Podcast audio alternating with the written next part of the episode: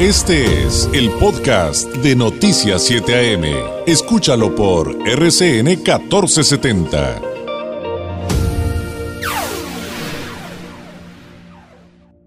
Agradezco enormemente al presidente de la Asociación Unidos por los Desaparecidos de Baja California, Fernando Ceguera Flores, nos tome eh, la llamada. Presidente, ¿cómo está? Muy buenos días. ¿Qué tal? Muy buenos días a ti y a todo tu auditorio y gracias por la invitación.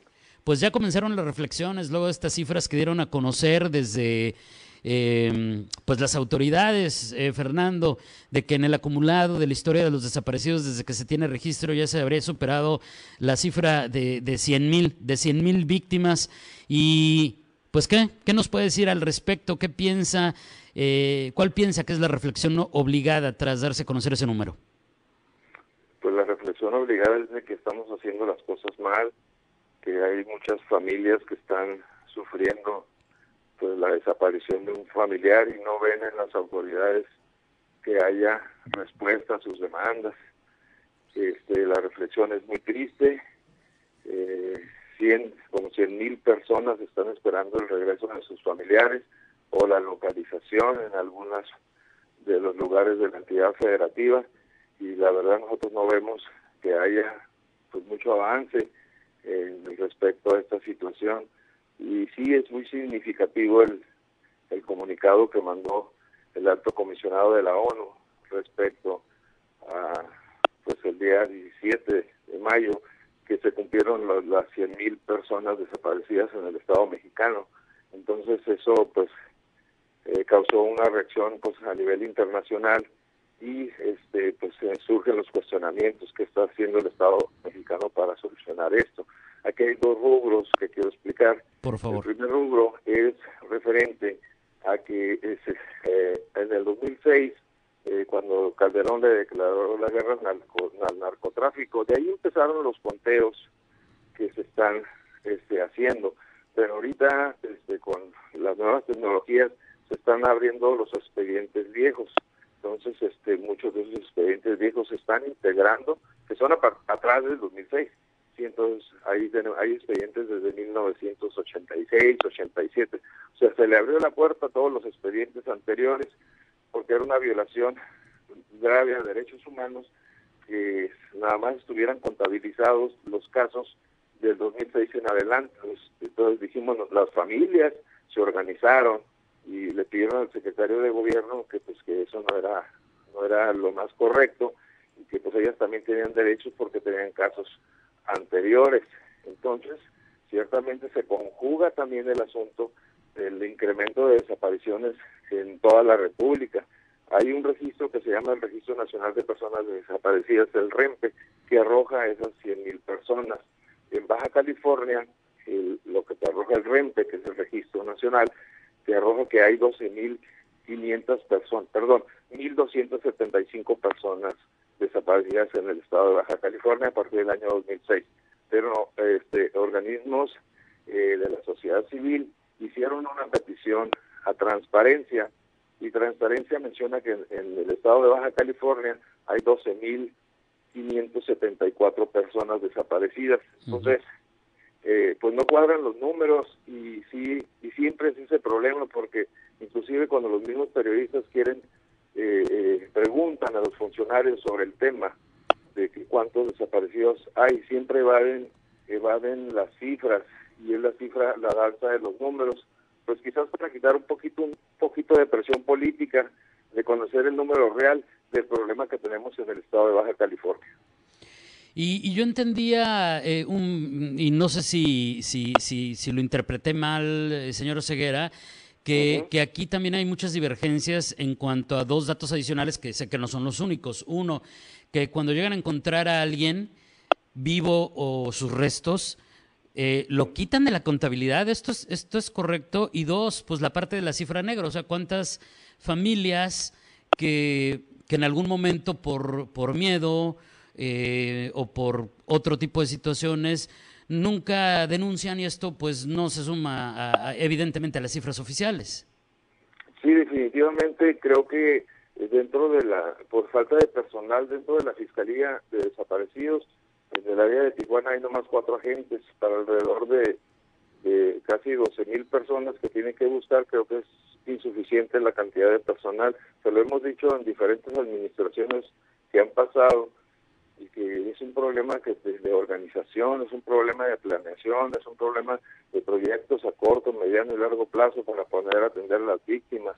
Y, lo que procede en esta situación es cuando se encuentra una persona este, y, lo encuentra el área de, este, de, de CAPEA de aquí del Estado, ellos declaran, se declaran este, ya este, incompetentes, o sea, y, de, y mandan la, la investigación a homicidios entonces ahí se tiene que dar de baja a la persona encontrada para que ya el procedimiento que sigue es buscar a quien hizo ese ilícito. Entonces no se está haciendo, no se está haciendo, no se están dando de baja. Creo que mucha gente ya se encontró y los números están algo inflados porque precisamente no se actualizan las bases de datos con las personas encontradas. Entonces aquí hay una mezcolanza, una desorganización tremenda en este tipo de situaciones que que nosotros eh, hemos tratado de, poner pues nuestro granito de arena en que se hagan ese tipo de acciones, pero este no sé, que nos hemos hemos eh, sufrido bastante en administraciones y pensamos que una administración que va entrando nueva va a haber un cambio a favor de las víctimas y, y pues no, creo que creo que que la cerrazón está mucho más grave que las administraciones anteriores. Entonces, hay menciones de una reingeniería en el área de del área de CAPEA, en todo, todo el estado, pero si ya se si ya se gastaron los recursos del proyecto de egresos del año pasado, o sea, las mentiras de los políticos están al pie de día, que van a construir un instituto de ciencias forenses, no es cierto, es el, eh, el que están sí se va a construir, pero los recursos ya se acabaron, tienen que ser en, el año que entra, en el presupuesto de egresos de la federación, porque son aportaciones federales. Entonces, pues la manera en los políticos para quitar un poco de tensión es que se va a crear el Instituto de Ciencias Forenses. Y sí, cierto, fue una iniciativa del presidente, se aprobó en el Congreso de la Unión y posteriormente eh, pues tiene que ser obligatorio en todas las entidades federativas. Entonces, sí es un buen proyecto.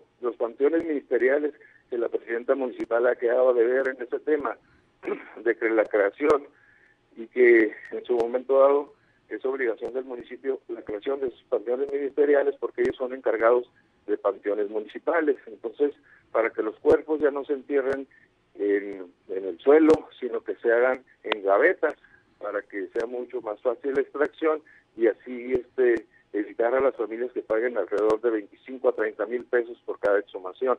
Entonces, me ha tocado casos que me han dicho las señoras, pues yo apenas vivo al día, yo no puedo pagar 26 mil pesos y decido que mi hijo se quede o mi hija se quede en ese lugar porque no tengo para sacarlo. Y, aparte de las situaciones de las amenazas que reciben las familias y que deciden no denunciar, la cifra negra es este sumamente grave yo la verdad no tengo un dato estadístico para decir cuántas personas no han denunciado por, por amenazas, pero sí, sí considero que son bastantes. Yo me baso en los números reales, en los números estadísticos, pero la cifra negra, pues, esa, eh, pues, eh, pues, creo que a lo mejor nunca la vamos a saber.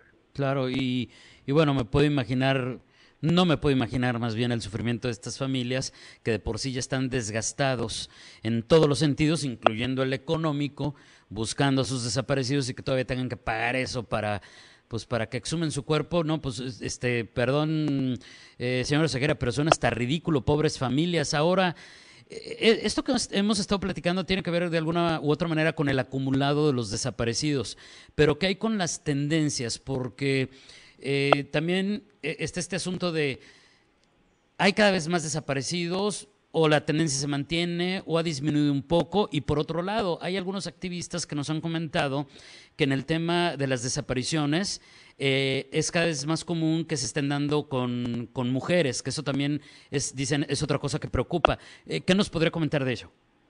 Bueno, sobre el tema de las mujeres sí ha habido un incremento en este año respecto al año pasado. Eh, nosotros como asociación tenemos registrados alrededor de 24 personas mujeres el año pasado. Ahorita ya este eh, en la asociación llevamos 13. Entonces, en el comparativo sí hay incremento también de feminicidios también en el estado de Baja California. Este, pues las razones son múltiples, ¿no? Estamos en una ciudad que pues eh, recibe eh, muchos habitantes este, eh, del extranjero y con nacionales, entonces muchas las personas que están que son este de alguna manera se van a la fosa común es porque pues son gente que no la puede reclamar nadie porque son gente de tránsito, migración y todo ese tipo de situaciones. Pero yo le puedo comentar respecto que estamos en un lugar aquí en Tijuana en el cual este pues sí necesitamos el reforzamiento. Mire, eh, hace aproximadamente cuatro meses la cantidad del REMP eran, eran 98 mil 98 mil este, personas desaparecidas. Y ahorita ya son 6 mil, 100 mil. Entonces quiere decir que en casi un mes fueron 2 mil personas desaparecidas en todo México. Entonces es, eso es alarmante. El número es, si nos vamos a los números, ¿no? Porque eso es lo que tenemos que basar en las matemáticas. Entonces quiere decir que si hace un mes el RENPE nos daba 98 mil y ahorita ya eh, en este mes nos da 100 eh, mil, entonces este pues las la, está esto alarmante, sumamente alarmante por, por la cantidad, se imagina, dos mil personas desaparecidas en lo que va en un mes, pues si le suma al final del año, pues ya tendremos una cantidad este mucho, pues mucho más mayor y, alarmante, sumamente alarmante en todo México. Entonces, la verdad que sí, este las cifras desconozco de las generales de cuántas mujeres desaparecidas hay en Baja California, pero este, por eso no puedo opinar al respecto. Sin embargo, le puedo decir que sí se incrementó conforme a la estadística que nosotros tenemos y que pues la autoridad sigue eh, pues tratando de, de cómo tapar esos números, ¿no? Pero ya las familias ya se cansaron de tanto mentira y tanta este, demagogia del gobierno y por eso ya está el incremento de varios colectivos aquí en el estado de Baja California. Por ejemplo, en el año 2000 del 2000, ah, perdón, del, de 2007 al 2017, la Asociación Unión por los Desaparecidos de Baja California era la única asociación civil dedicada al tema. Desde 2017 a la fecha, ahorita ya salieron 11 colectivos más de personas desaparecidas que están buscando a sus familias y que, que pues se crearon por la por, por la misma necesidad de que están muy alejados de Tijuana y que son municipios de Rosarito, Tijuana, San Quintín, este, San Felipe, todos, todos ya hay colectivos dedicados a las búsquedas de personas desaparecidas. Entonces, ¿qué, qué, qué, señal nos da esto? Pues de que la autoridad no está haciendo su trabajo, que las familias salen a buscar a sus hijos al, al, al, campo, a, este, a hacer operativos de búsqueda, encontrar los cuerpos y luego aparte tener el asunto de la, del proceso del ADN, que el ADN, hay ahorita alrededor de casi 11 mil ADN que están atrasados por falta de personal y de falta de equipo suficiente para procesar. O mm. sea que si me toca, si alguien, alguna situación que le tengan que hacer un ADN de un cuerpo, se tiene que esperar el proceso a que a que a que salgan esos 12 mil, o sea, no puede ser, o sea, aquí se maneja eh, políticamente según está pues la, presión que tú ejerces en el gobierno para sacar un ADN de alguna persona, es como se, mediáticamente se puede, nosotros por ejemplo como los colectivos, van las mamás al, hasta el campo y le ven una significativa al cuerpo este de un tatuaje, de una, una cosa que le llamó la atención, entonces nosotros hacemos la gestión ante el Ministerio Público le decimos, Ministerio Público, la señora este, tiene, tiene fundamento de que ese cuerpo pudiera ser su hijo, entonces ahí se gira la orden y se procesa el ADN, pero tiene que ser a petición de las familias, volvemos a lo mismo, no hay algo organizado, un proyecto, ¿no? En Baja California mm, se le tienen miedo a los proyectos, a los compromisos de mediano y corto plazo, también en cuestiones de seguridad, no tenemos, eh, se habla de que disminuyó la seguridad, que disminuyó este pues, los índices delictivos, pero nosotros salimos a la calle y son casi 5 o 6 muertos por día, entonces créame que necesitamos ese proyecto por parte del municipio, por parte del Estado, de la Fiscalía, un proyecto, un plan de trabajo, es como una fábrica, es una administración, si, si, si tú tienes el control de la fábrica, pues debes saber que tu producto salga de buena calidad al final. Y es lo, que, es lo mismo que debemos obligar a nuestros funcionarios a que tengamos esos planes de trabajo a mediano y corto plazo para dar resultados y que se mida que se mida el, el desempeño de cada funcionario para poder nosotros también tener este pues eh, no tenemos opciones de quitarlos, ¿no? Pero simplemente pues, saber que están haciendo un buen trabajo. Exactamente. Señor Ceguera, le agradezco enormemente este tiempo que nos ha dedicado y si nos los permite seguiremos en contacto que este tema, pues, eh, pues lamentablemente, pues todavía tendrá eh, mucho, mucho de quedar. le agradezco mucho, le mando un abrazo, muy buenos días. Muchísimas ti y estamos a tus órdenes. Gracias, es Fernando Oseguera Flores, el presidente de la Asociación Unidos por los Desaparecidos de Baja California.